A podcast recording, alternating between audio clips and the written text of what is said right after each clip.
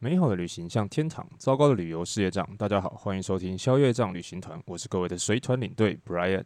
又过了一周，大家这个礼拜过得怎么样呢？上个礼拜有没有找一些地方去庆祝一下七夕情人节啊？其实呢，这个礼拜的天气比起上一周来说是更适合出去玩的。因为呢，这个礼拜大部分的时间都是出太阳的好天气，至少上午白天的部分都是这样子，所以在 FB 上面呢，就会看到很多朋友开始发一些出去玩的照片，因为大家都在家里闷了很久，想出来走一走。那像我自己呢，也不例外，我前两天呢，也是带着家里的小朋友跟老婆呢，去附近的台中的那个谭雅神自行车道去骑骑脚踏车，然后呢，再到台中的那个三井凹类去逛一逛，吃吃东西。因为呢，接下来再过没多久呢，九月初的时候，小朋友就要恢复正常生活，要去开始上课了。不过，我觉得其实这一个暑假对于小朋友来说，应该算是他们最无聊的一次暑假。因为往年呢，他们都会去报名那个 YMCA 那种算是夏令营的东西，然后去那边玩一玩啊，游游泳什么的。但是这一次呢，因为疫情的关系，所以那些夏令营之类的，通通都已经取消了，所以他们就只能待在家里看看电视啊，上上网的，待在家里跟大人大眼瞪小眼。所以呢，连小朋友都会问说，到底什么时候才能够出去玩，甚至是出国玩？其实现在如果只是想要去台湾的各个地方走一走、动一动的话呢，应该不是什么太大的问题。因为呢，台湾的疫情状况现在有慢慢的在好转当中，各位可以看到那些每天公布的确诊数字都有慢慢的下降，也许很快就可以恢复到加零的状态。而且呢，现在大部分的人对于接种疫苗的想法跟接受度呢也越来越高了，所以呢，我相信台湾在接下来的一段时间，慢慢就可以恢复到之前二级之前的状况，大家可以自由的在外面移动啊，或者是在街上喝饮料之类的。但是如果要说到出国的话呢，可能就没有这么容易，因为我们可以看到现在其实很多的国家疫情的状况都还不是很明朗。都是起起伏伏、反反复复的，一下说呢，慢慢好转了，一下又突然又重新爆发了。而且呢，每一个国家对于出国的管制限制也都不太相同。就连我们前几集跟大家讲的这个博流的度假呢，它的政策也是一波三折，不断的在调整。从一开始呢，我们可以组团去，甚至是自由行去，然后呢，可以出去玩，顺便打疫苗。到了后来呢，突然又告诉你说，美国的政策改变了，如果你是打 A AZ 的呢，去到那边你就只能接种娇生的疫苗。那再加上呢，他们从八月十九号开始就已经不提供莫德纳的疫苗了，只剩下辉瑞。那到现在呢，已经把政策调整成，如果你去到那边没有要打疫苗的话呢，他们是不接受你的旅游申请的。所以，如果是以我自己觉得，假设是以疫苗度假的这个角度出发呢，我觉得选择关岛会比选择帛琉要来得好一些。为什么呢？首先，第一个是疫苗的数量。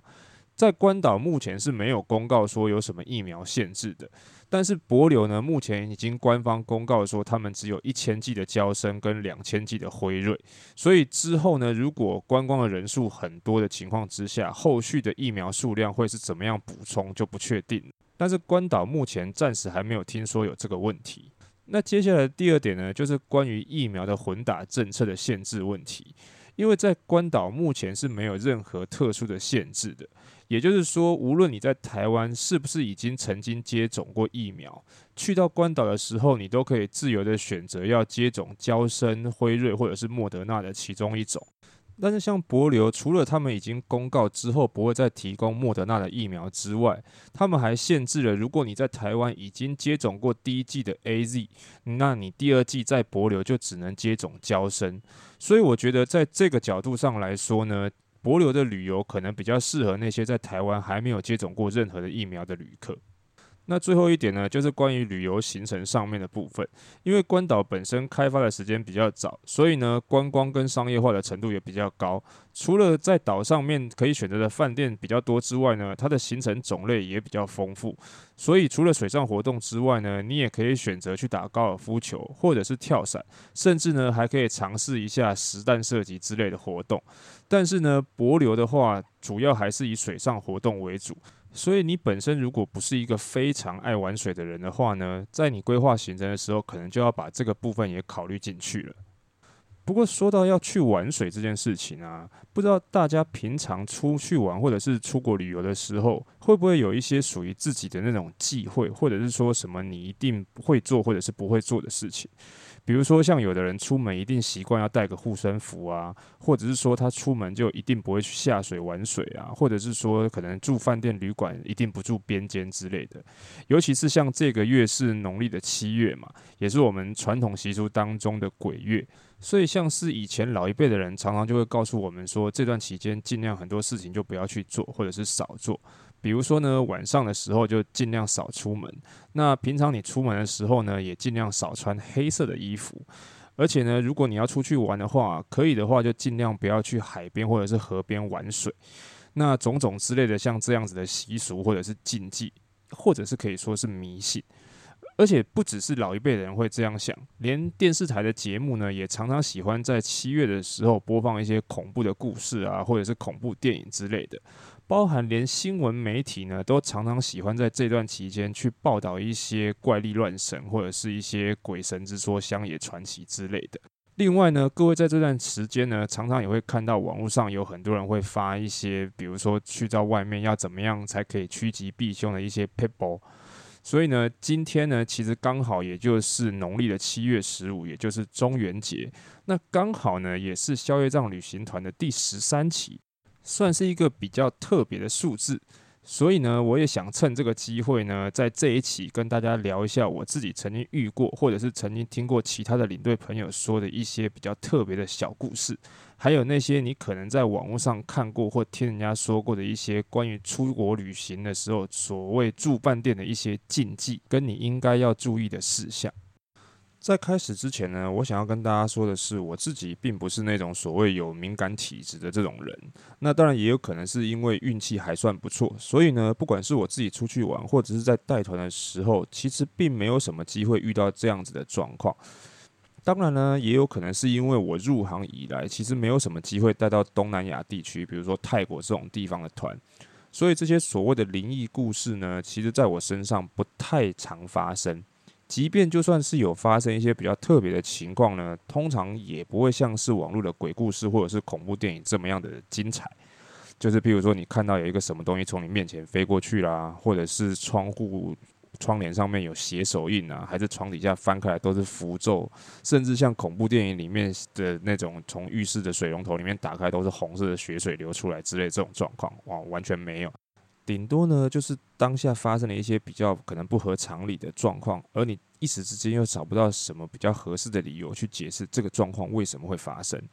比如说呢，我有一次跟家里人去，还有朋友去大阪玩，那那个时候呢，我们住在大阪一个比较热闹的地区，叫做道顿崛，它的旁边呢有一间饭店。那这间饭店呢，其实看起来也不是属于破破旧旧、烂烂的那一种，看起来也蛮新的，设备也 OK。房间呢，进去的时候也没有什么太大的问题跟状况。不过呢，等到晚上我跟我老婆准备要睡觉的时候，灯一关掉之后，你就开始听到一个声音，就是那种咯哒咯哒咯哒这种声音。那既然要睡觉，这种声音听起来就是不太舒服，你就想说起来看一下这个到底是哪里发出来的。但是灯打开之后呢，这个声音就不见了，所以我也找不出来这个声音从哪里发出来的。然后我就关了灯之后继续睡，然后关灯之后这个声音又继续出来，咯哒咯哒咯哒，那种声音呢，就像什么？就像你旁边不远的地方有一个人拿着指甲刀在那边剪指甲的那种声音，这样子咯哒。然后我就再把灯打开来，然后这个声音又不见了，所以我开始想说，这个东西有没有可能是？电灯的开关，所以才会灯关掉的时候它出现，灯打开的时候没有。但是一直这样子反反复复，我就是找不到。所以呢，后来我就跟我老婆说，反正也没有什么其他的状况，不管它，就是忍耐着这样睡觉吧。那隔天早上起来之后呢，我就问了一下同行的友人，他们的房间是不是也有这样的声音？但是他们都说没有。所以我到现在呢，也不知道那个声音是从哪里发出来的。不过因为也没有什么发生其他的状况，所以呢，我也就没有特别的当一回事。只是说有个印象，当时曾经发生过这样的状况而已。那后来呢，曾经也发生过另外一件事情。那这件事呢，就比较特别一点了。为什么说它特别呢？因为那不是只有我一个人的感觉，而是一群人的感觉。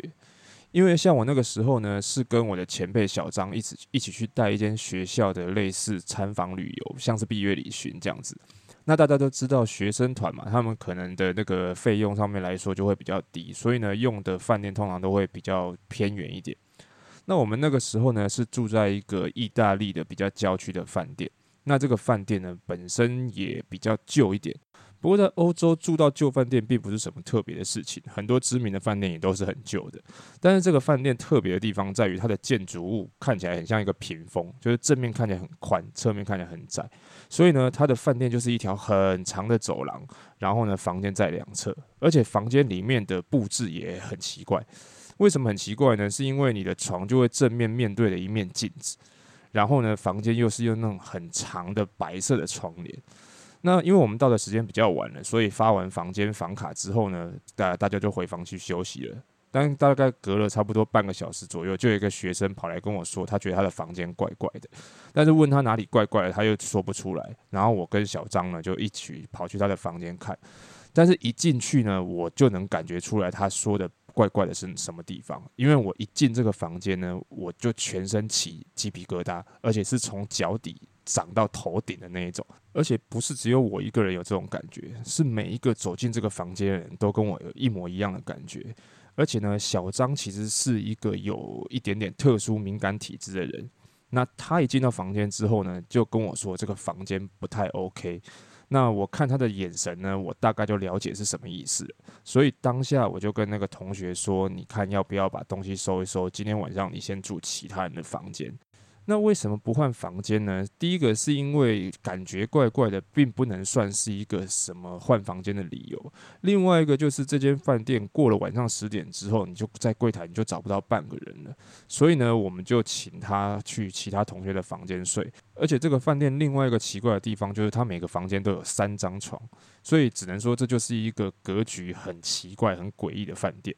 不过幸好，其他的房间呢就没有这样特别的感觉，而且呢，隔天早上起来，大家也没有什么发生不舒服的状况。然后我们就离开那间饭店了。那当然之后也没有什么状况，大家也玩得很开心。只是每次一提到那天晚上的那个房间，大家都会觉得毛毛的而已。那前面说的这两个事件呢，就是我自己曾经遇过，而且呢印象比较深刻，觉得比较不容易用合理的方式去解释的情况。但是如果要跟我的前辈小张遇过的状况比起来呢，那只能说是小巫见大巫啊。像他就曾经跟我说过，他比较有印象深刻的一件事情，就是他有一次带团去澳洲的雪梨，而且呢那个时候团体是住在雪梨市中心一间比较新的饭店。那通常呢，我们都会觉得新饭店不太会有这种情况发生。然后那个时候，他带团发完房卡之后，大家回到房间休息之后，他也回房了。那整理完东西之后呢，他就靠在床上要看电视。那他的床呢是比较特别，就是床头、床尾都有床板的那一种。那木头的床板，他就把枕头靠在床头的床板上面看电视。看着看着呢，就听到隔壁房开始敲墙壁。那一开始他也没有多想，他觉得自己的电视也没有开多大声，干嘛隔壁要敲敲墙壁这样？但是呢，隔了没多久又继续敲，而且呢，他仔细听，他觉得这个敲墙壁的声音很奇怪，因为我们都知道，一般正常房间的墙壁都是水泥的，但是呢，他听到的那个敲的声音是木头的，叩叩叩那种声音，他就觉得很奇怪，所以他还特别去敲了一下墙壁，确认一下这墙壁里面是不是有木板夹层。但是也没有，所以呢，他就没有多想，就继续看他的电视。可是这个时候呢，他又继续听到那个敲木板的声音，而且很明显的感觉到就是在敲他的床板。然后他就觉得总不会是床底下有个洞，所以隔壁可以直接敲到他的床吧？所以他就决定要把床移开，看看底下有什么东西。结果他把床移开之后一看，诶，也很正常，什么都没有。然后呢，就在他觉得很奇怪，但什么事都没有发生的时候，他就决定要把床推回去，然后继续看电视。但是他把床一推回去之后呢，马上砰的一声，整张床就往外弹了十五公分。当时连他自己都吓了一跳。不过呢，据他自己说，他当时也没有打算要换房间，只是在心里稍微默念了一下，说不好意思，我只是来这边暂住一个晚上，大家可以的话和平共处就好了。不过说也奇怪，就在他讲完之后呢，这个床也就没有再发现任何异状，而且呢，也再也没听到那些奇奇怪怪的敲击声了。只能说他的神经真的是有够大条的，或者是说因为有敏感体质的关系，所以他可能也习惯了。要是换成其他人或者是我自己，早就不知道被吓得跑到哪里去了。不过说真的啦，不管是自己出去玩还是出国旅游带团的时候呢，这种情况大部分都是发生在饭店，因为平常你要走行程或者是去景点参观的时候都是在白天，即便是你去像是波兰那种纳粹集中营，顶多也就是自己心里觉得毛毛的而已。但是通常回到饭店的时间就是晚上了，而且待的时间又比较长，所以各位如果有看过那些网络上的旅游禁忌，通常讲的都是饭店的注意事项。不过在这些所谓的禁忌的注意事项当中，有一些我们还真的会跟团员说，然后请他们照做。不过之所以要照做的原因，并不是为了要避邪之类的，而是真的有这么做的理由存在。像是到了饭店拿了房间钥匙，要进门之前要记得先敲门，因为我自己还真的遇过敲了房间门之后有人回应我的状态，但幸好回应我的并不是什么好兄弟，而是真的存在的房客，只是因为饭店的疏失，所以把还有人住的房间号码发错发给了我而已。另外，像我自己在带团的时候，也会提醒我的团员，进房间之后一定要把所有的灯先打开来看一看会不会亮。另外呢，去到厕所看一下水龙头能不能用，最好马桶也冲一下，看看能不能正常使用。那之所以要这么做的原因呢，主要是因为国外有一些饭店，他们的技术维修人员呢，可能到了十一点、十二点之后，他们是会下班的。所以，如果你晚上半夜才发现马桶不通要请人来修的话，你是找不到人的。而且，就算真的找得到服务人员，如果你半夜才跑起来上了个大号，这个时候发现马桶不通，要叫人家维修，不是也很尴尬吗？不过，如果要说到饭店住房的禁忌的话呢，我觉得比较多人会关心的是房间是不是边间的这件事情。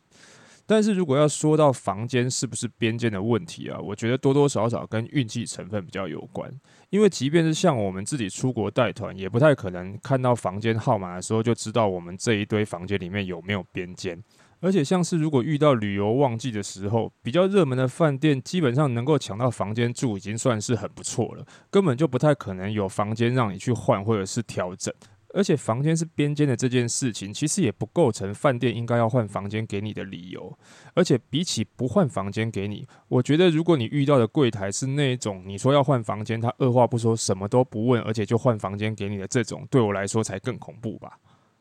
不过，关于住房的禁忌呢，有一件事情倒是我想要跟大家说的。这件事情呢，平常我自己是不太会注意，但是这是小张提醒我的。也就是呢，他说平常鞋子真的不用摆得太整齐，然后最好是就像网络上面讲的一正一反这样子放。而且呢，在你要睡觉之前，最好去把枕头跟床铺拍一拍。如果有两张床的话，两张床都把它弄一弄。呃，这样子呢会比较好一点，因为他自己说呢，有几次他就是忘记，所以呢晚上睡觉的时候他就有那种被鬼压床的经验。所以如果你也是一个属于体质比较敏感的人的话呢，那这件事情各位就可以稍微参考一下。但是说真的，前面这些虽然都是我跟小张自己的亲身经历，但这却不是我听过最恐怖的故事，因为我曾经听过前辈说的最恐怖的不是鬼故事，而是人的故事。像我有一位前辈，我听说他曾经在带团的时候，团上有一位跟他同房的旅客，那这位旅客呢，本身有梦游的症状。然后这位前辈就说，他曾经在睡觉的时候睡一睡，眼睛张开就发现这位旅客坐在他的床边，然后眼睛恶狠狠的就这样瞪着他，然后一动也不动。甚至有一天晚上他在睡觉的时候，甚至被这位团员这用手掐住他的脖子，然后把他掐醒。说真的，我真的超级佩服这位领队前辈的，因为他在这个事件之后呢，还能继续留在旅游业服务。我跟小张说，要是我们两个遇到这种事的话，早就已经辞职不干，甚至跑去看心理医生了。吧，那么以上呢，就是今天的这一期节目想要分享给大家的内容。不知道各位有没有自己曾经遇过一些比较特殊的情况，或者是这种灵异的体验呢？如果有的话，也欢迎各位直接在 Apple Podcast 上面留言，或者是寄 email 告诉我，也可以到了消业障旅行团的 IG 上面私讯或者是留言跟我说。那在节目的最后呢，我也要感谢一位这个礼拜有来留言的一位听众，他的 ID 呢是英文 In Maybe。啊，Y I N G M A Y B E，他说呢，种姓制度的这两集好好听，喜欢听不同国家的文化故事。两年前呢，去过土耳其，听到土耳其那集觉得好怀念，希望有机会可以听听更多土耳其的故事。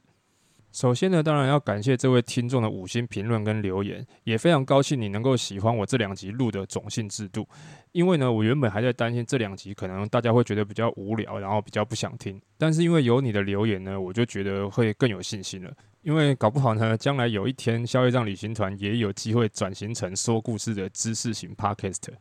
那么当然之后不管是土耳其还是其他的国家，如果有什么我觉得很精彩的故事呢，我也会尽量的来分享给大家。那么也希望这位听众朋友，还有所有听节目的各位，能够继续的支持、分享，还有订阅消费账旅行团。那么最后祝大家周末愉快，还有中元节大家都可以平平安安。那消费账旅行团，我们就下周见喽，拜拜。